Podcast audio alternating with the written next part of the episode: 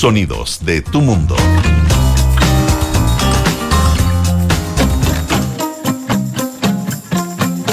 Muy buenas tardes.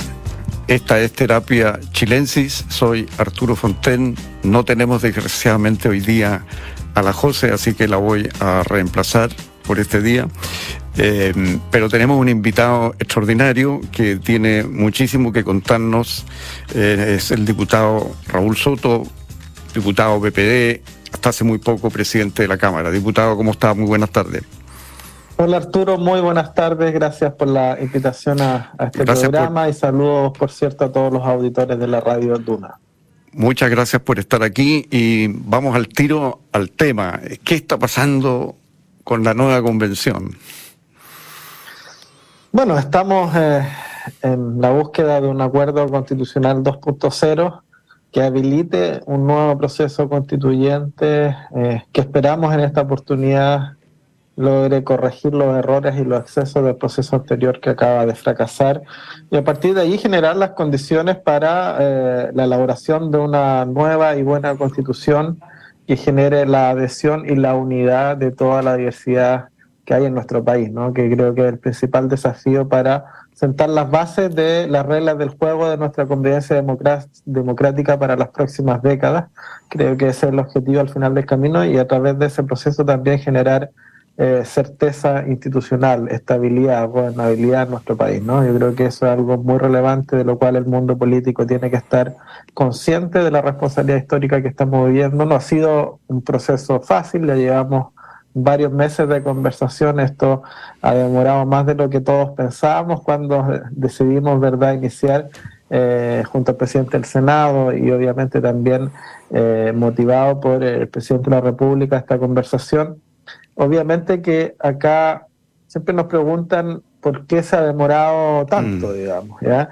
Y, uno tiende a hacer la comparación con el acuerdo del 15 de noviembre por la paz y la nueva constitución. Y hay que entender que el contexto es distinto, ¿no? En aquel entonces había una crisis social en las calles, una presión, un riesgo, un riesgo incluso de que se quebrara la democracia, ¿no? Eh, y por lo tanto el mundo político tuvo que actuar eh, con sentido de urgencia para habilitar una salida institucional a esa crisis. Ahora el escenario es distinto. Eh, tuvimos el fracaso de un proceso ya desarrollado en el plebiscito de salida del 4 de septiembre y necesitábamos el tiempo para que cada sector político y todos fuéramos internalizando también las causas, ¿verdad? Y hacer un análisis correcto de por qué se fracasó y cómo podemos corregir esos errores para no volver a, caer en ellos, ¿no? Eh, ese proceso ha demorado bastante, creo que todavía está en curso, es por eso que no ha terminado de cerrarse este acuerdo. Sin embargo, hemos avanzado bastante ya en la definición de un conjunto de bases constitucionales que van a hacer el rayado de cancha para el futuro proceso constituyente, un árbitro que eh, también va a permitir que esas bases constitucionales sean respetadas y que no se cometan esos errores y esos excesos. Y ahora estamos en la definición más relevante, que es cuál va a ser el diseño del órgano o mecanismo para redactar esa nueva constitución. Hay distintas propuestas sobre la mesa eh, sectores que eh, quieren un órgano 100% electo, el oficialismo, dentro del cual soy parte, la democracia cristiana, los demócratas, que es este nuevo partido de formación. Ha surgido una propuesta eh, de amarillos ahora que es un consejo 100% designado por el Congreso Nacional, que parece que eh, adhiere alguna simpatía también al sector de Chile Vamos, a pesar de que ellos tienen una propuesta ya que es un órgano 100% eh, electo, pero más reducido de 50 personas. Entonces, nosotros hemos dicho hoy día, eh, hay que avanzar con flexibilidad. Estamos llegando a un punto límite, a un punto de inflexión de esta mesa de conversación constitucional, donde o, avanzamos flexibilizando nuestras posturas iniciales y buscamos puntos intermedios, o esto definitivamente se puede trabar, eh, porque si hay inflexibilidad, si las partes se atrincheran en sus posiciones iniciales y no son capaces de ir acercando posiciones para buscar ese equilibrio perfecto y ese consenso que nos, que nos, que nos haga cerrar este acuerdo, va a ser muy difícil continuar. Entonces, eh, estamos en esa búsqueda en este momento. Eh, en la última reunión se generó una tensión importante, pero se renovó la voluntad de todos los actores de continuar en esta mesa y seguir en esa búsqueda, ¿no? Hubo una tentación de que algún actor eh, de la mesa podría haber tirado el mantel o haber intentado quebrar la, la, mesa, ¿verdad?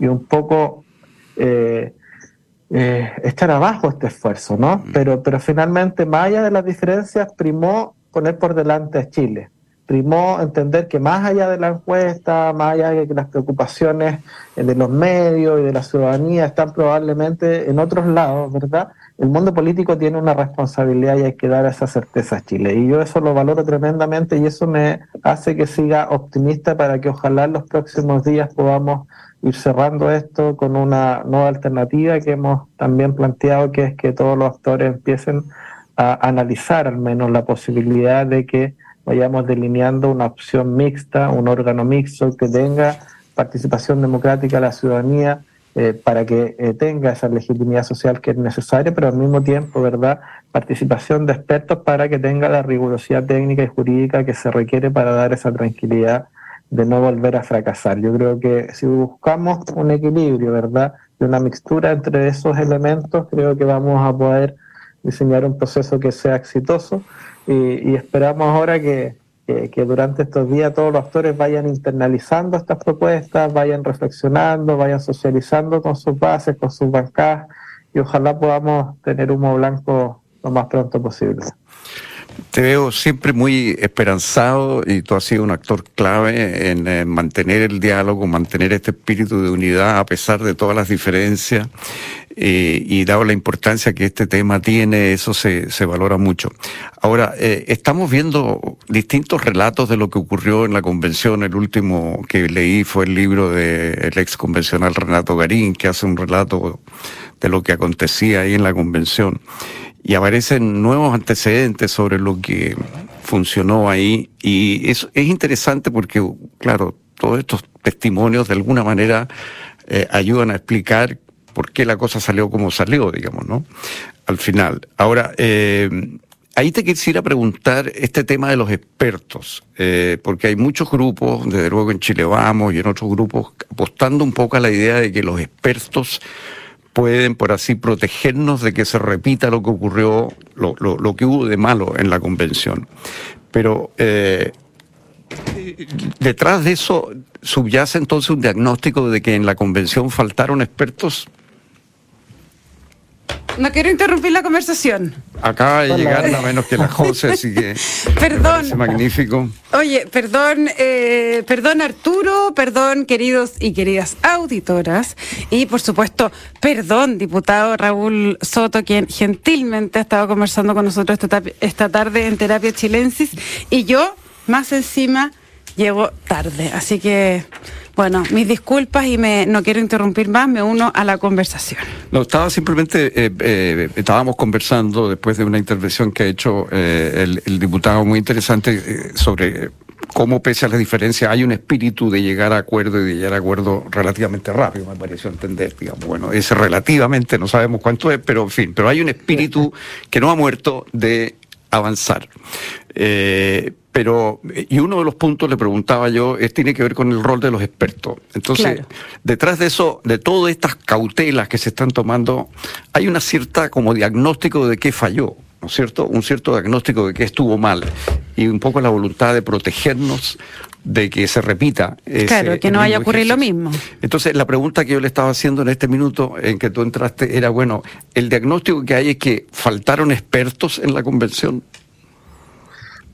A ver, eh, yo creo que la Convención Constitucional fracasó eh, por errores y excesos tanto en el fondo como en la forma, ¿no? Mm. Eh, en la forma porque evidentemente se generó un clima que no fue de diálogo, de respeto y de acuerdo, sino que fue un clima de permanente confrontación, de imposición de visiones país, de visiones políticas por sobre otras, y de tratar de luchar por causas individuales, atomizadas, ¿no? O sea, se generó un conjunto de causas atomizadas que cada una de ellas puede ser muy válida y legítima individualmente considerada, pero que impidió ver la globalidad del proyecto constitucional. Es decir, nunca se, se, discutió cuál es, cuál, bueno, cuál es el proyecto constitucional, cuál es el proyecto país que queremos, cuáles son las reglas del juego, el rayado de cancha institucional que queremos para las próximas décadas en Chile. Y cada uno fue a defender su tema. Eh, eh, la ecología, los animales, eh, los temas indígenas, lo que sea. de todo de todo, que puede ser muy legítimo, pero eso impidió, ¿verdad?, ver la globalidad, ¿ah? ¿Qué, es lo que queremos en términos generales, eh, eh, cómo avanzamos en derechos sociales, cómo, cómo garantizamos las libertades, cómo establecemos un sistema político que genere condiciones de estabilidad y que resguarde nuestra democracia en tiempos donde la fragilidad que hay eh, parece estar más a favor de que vayan floreciendo los populismos y los autoritarismos, ¿verdad? Y eso es un riesgo para el futuro de Chile. Entonces yo creo que estamos en un momento donde hay que tomar buenas decisiones, donde hay que reivindicar la buena forma de hacer política de manera seria, responsable, buscando acuerdos a través de, del diálogo. Y todos estos resguardos que estamos tomando dicen relación justamente con eso, ¿no? No creo que se trate eh, única y exclusivamente de tener o no tener expertos. Probablemente eh, claro, faltó gente con más conocimiento en la Convención Constitucional, pero al mismo tiempo la gente que más conocimientos tenía dentro de esa convención fue probablemente la que más influyó en el proyecto que terminó fracasando, ¿no? Mm. Entonces, la, idea, la idea ahora es tratar de buscar un equilibrio ¿no? entre legitimidad social y rigurosidad técnica y es por eso que hablamos de una, de una mixtura. Usted salió, fue como el, primer valiente que salió a, plantear desde el oficialismo esta mixtura que plantea, sin mitad expertos, mitad elegidos. Cuando usted dice que hay que buscar una forma seria de hacer política y lograr una, un, un nuevo acuerdo constitucional, usted descarta totalmente eh, la idea de que sea eh, un, comité, una convención eh, 100% expertos y cero electos? No, yo, yo creo que eso no tiene, no tiene viabilidad política y tampoco eh, social. Eh, yo creo que es muy relevante para el éxito de un proceso constituyente que esté con un buen con un buen, un buen barniz de legitimidad social, por un lado, ya eh, y por el otro lado, que dé la tranquilidad de un buen trabajo en lo jurídico, en lo técnico, ¿no? Eh, yo creo que ese es el equilibrio que hay que buscar. Entonces, cuando tú tienes por un lado un órgano 100% electo en características más o menos similares al proceso anterior que ya fracasó. Y por el otro lado tienes el otro extremo que te dice, elijamos nosotros a todos los, a todos los miembros, a todos los expertos y que ellos redacten y después nos vamos a un plebiscito.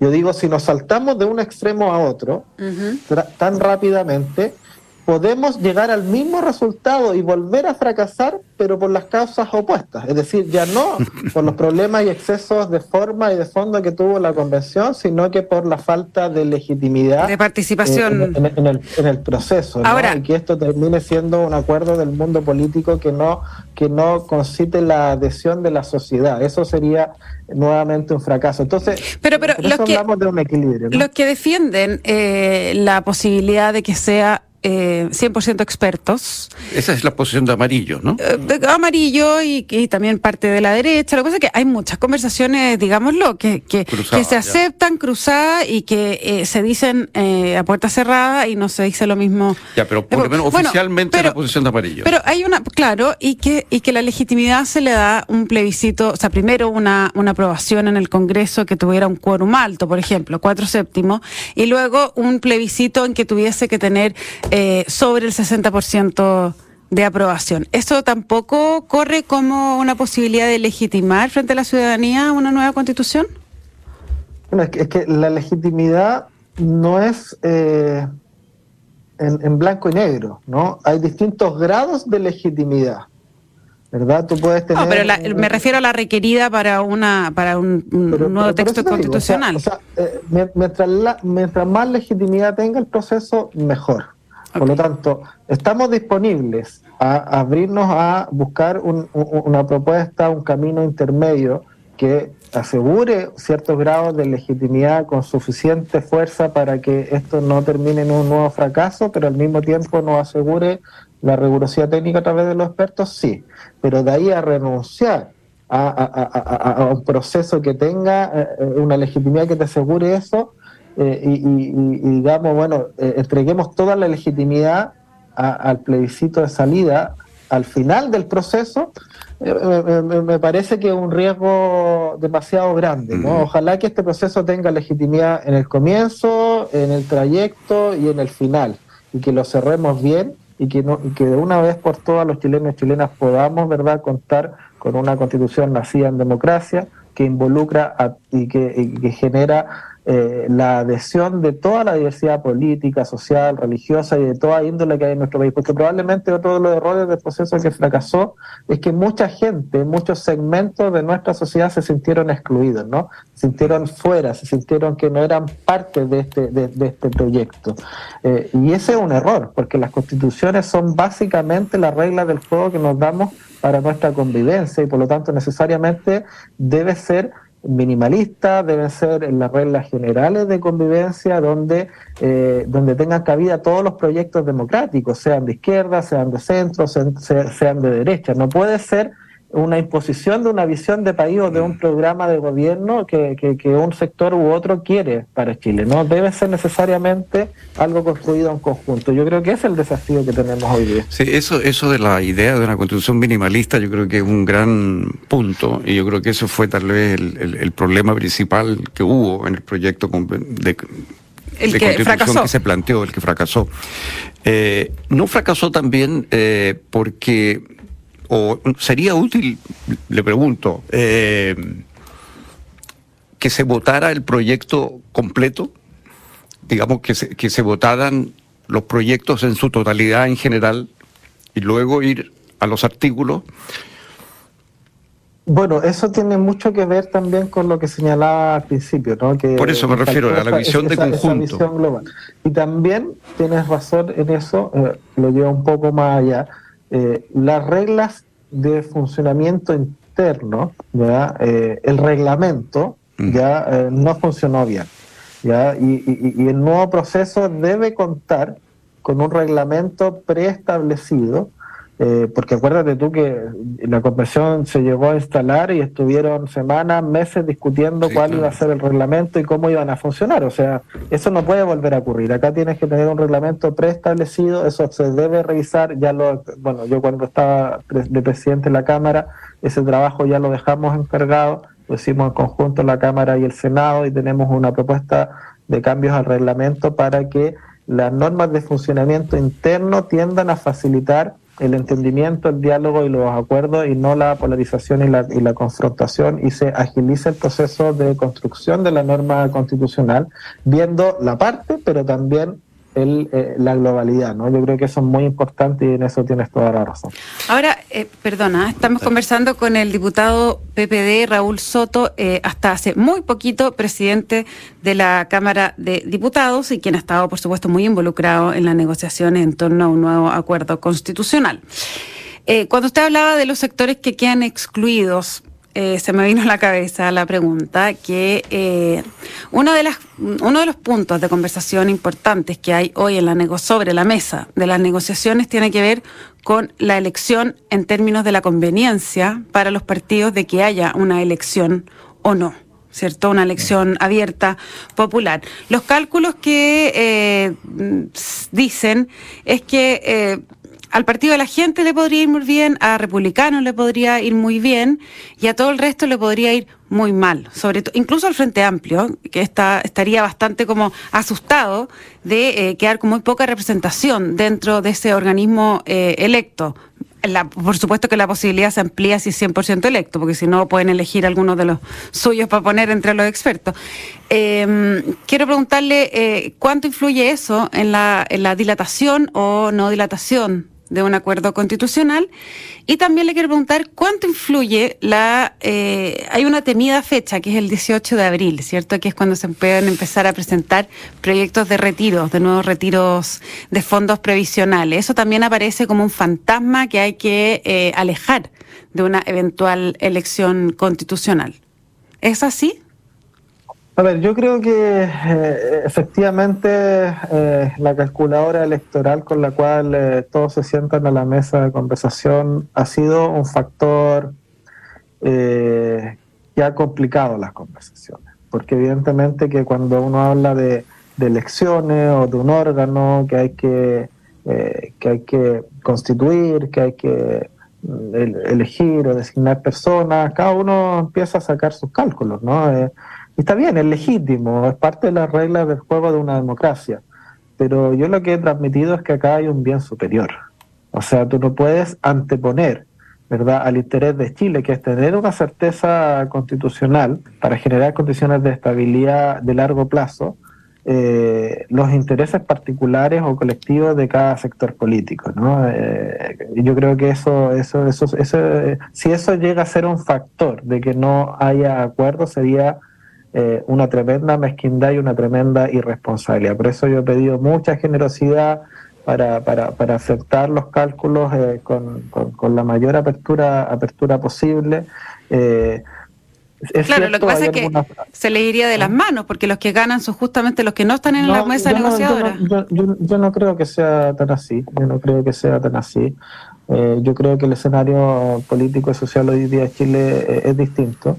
Yo creo que en un momento de crisis, de incerteza, de inestabilidad, eh, yo creo que la gente también em, empieza a mirar con muchos mejores ojos la, sensatez, ¿no?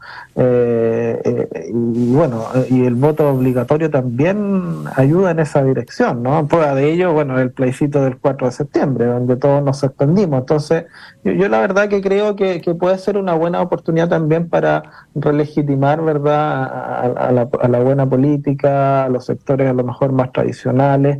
Eh, eh, y que generen a partir de ahí condiciones también de, fortalecimiento de la, de la democracia. Eh, yo no le tengo miedo a las elecciones y yo creo que ningún sector debiera tenerle miedo. A la democracia se debe expresar eh, y, es el reflejo de la, de la realidad social y política que tenemos en Chile, ni más ni menos, y por lo tanto hay que, hay que aceptarla como, tal, dejar un poco la, calculadora al lado y tratar de avanzar en función de, de, la realidad que tenemos.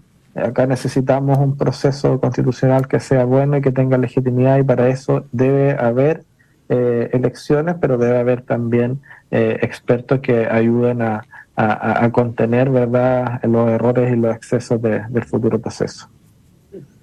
Y dentro de eso, eh, el tema de los dos tercios, ¿cómo, cómo, ¿cómo se ve? ¿Serían dos tercios o no serían dos tercios? Lo que se necesitaría para, para bueno, esa es una, una, discusión que está abierta todavía. No, no, no estamos en la etapa previa del diseño del órgano. Una vez que se, porque ahora eh, el paso siguiente es elegir el camino.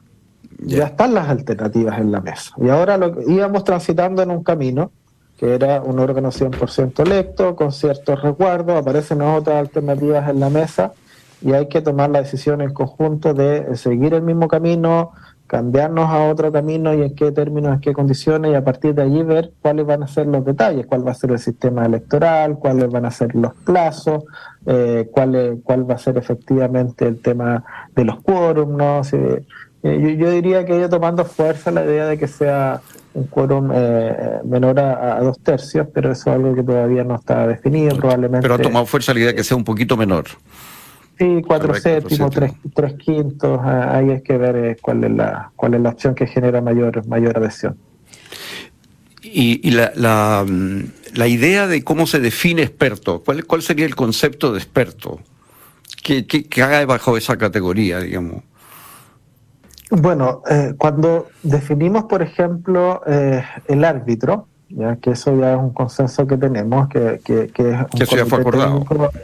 Sí, eso ya fue acordado, se llama Comité Técnico de Admisibilidad, va a estar encargado de resguardar las bases constitucionales y, eso también es un comité de expertos, ya son 14 personas que, que, son juristas, eh, expertos en derecho constitucional, con destacada trayectoria profesional y académica, ¿verdad? Que, que propongan los partidos y que sean ratificados por ambas cámaras en el Congreso Nacional eh, y, que, y que ellos les puedan dar eh, garantía a todos, ¿verdad?, un trabajo de resguardo para, para que este, este, este rayado de cancha se, se, respete y no tengamos esos excesos que justamente queremos, queremos evitar. Yo creo que por ahí va la línea de una definición de lo que podría ser, obviamente, el carácter de ¿Y eso excluiría, ¿Y eso excluiría a los expertos exconvencionales o no? Mira, esto se ha conversado eh, y todas las partes han mostrado su explícita voluntad de que, de que no se repitan personas, digamos, de que, de que, quienes fueron parte del proceso que fracasó no debieran estar en el nuevo proceso constituyente, justamente para, para evitar eh, revivir temores, ¿no? Yo creo que eso es muy importante eh, acá entendemos que, hay temas de forma también que tenemos que cuidar en este nuevo en este nuevo proceso.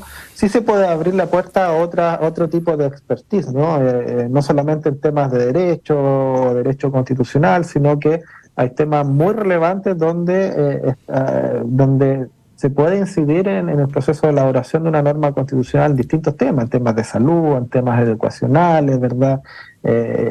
Que son temas que también se abordan eh, de forma genérica eh, como marco de acción en las constituciones y donde hay gente también que puede aportar su visión, su trayectoria y su experiencia. O sea, en el fondo son designados, porque son expertos en varias cosas, ¿no? Como es una forma de decirle a personas designadas expertos, porque puede ser experto en política también, porque eso sí que eh, sirve en una negociación de una constitución política, ¿no? Un ex diputado, por ejemplo. Un ex parlamentario, ah, un, ex dirigente político de un partido. Eh, yo creo que cabe ahí, ¿o no? Bueno, hay, dos fórmulas. Puede ser eh, que los expertos sean eh, designados, como usted dice, o puede ser que los expertos también sean electos por la ciudadanía bajo una fórmula electoral que se defina, que puede ser eh, en listas distintas, en papeletas distintas o dentro de las mismas listas cerradas que lleven los partidos políticos. Esa es la definición que hay que hacer, ¿no? Eh, pero, pero yo creo que es importante el rol que, deben jugar ahí. Diputado Raúl Soto, para ir cerrando, porque ya se nos acaba el tiempo, ¿cuán involucrado ve usted al presidente Boric y la moneda en esto? Ah, yo creo que el gobierno ha sido bien cauteloso y prudente. Eh, eh, la conversación fue radicada en el Congreso Nacional, eh, así lo señaló desde un principio el presidente Boris cuando nos mandató junto al presidente del Senado a llevar adelante esta conversación. se han generado en el camino algunas polémicas, algunos problemas con la oposición, ¿verdad? Pero yo diría que en términos bien generales el gobierno ha mantenido un tono muy, muy prudente respecto de que este proceso constituyente eh, evidentemente es algo que involucra a toda la sociedad y a todos los poderes del Estado, pero que está radicado el, el proceso de construcción de acuerdo en el Congreso Nacional. Eh, ahora, obviamente que esto se debe traducir en una reforma constitucional que deberá ingresar el propio Ejecutivo y que deberá tramitar el Congreso con un mínimo de cuatro séptimos en ambas cámaras y por lo tanto es necesario generar esa complicidad, ¿no? Y por lo tanto esperamos eh, que una vez que el acuerdo se vaya definiendo, se vaya cerrando en los próximos días, también el gobierno pueda acompañar ese proceso con toda la fuerza política que tiene el Ejecutivo. Bien, pues diputado Raúl Soto, muchísimas gracias por haber conversado esta tarde eh, con nosotros de Terapia Chilense y nuevamente le pido disculpas por mi retraso. Muchas gracias a usted, muy grata conversación, que estén bien. Que esté muy bien. Muy buenas noches. Les cuento a ustedes que la transformación digital de tu negocio nunca estuvo en mejores manos. En Sonda trabajan para que disfrutes tu vida innovando y desarrollando soluciones tecnológicas que mejoran y agilizan tus operaciones. Conócelas hoy. Sonda Make It Easy. Y a continuación, no se vayan de Radio Duna porque viene información privilegiada al cierre y luego sintonía crónica Epitafios junto a Bárbara Espejo y Rodrigo Santa María. Arturo Fonten, muchísimas gracias por la paciencia. Eh, y a todos y todas eh, les deseamos una muy feliz noche y nos encontramos mañana con más terapia. Mañana. Que estén bien.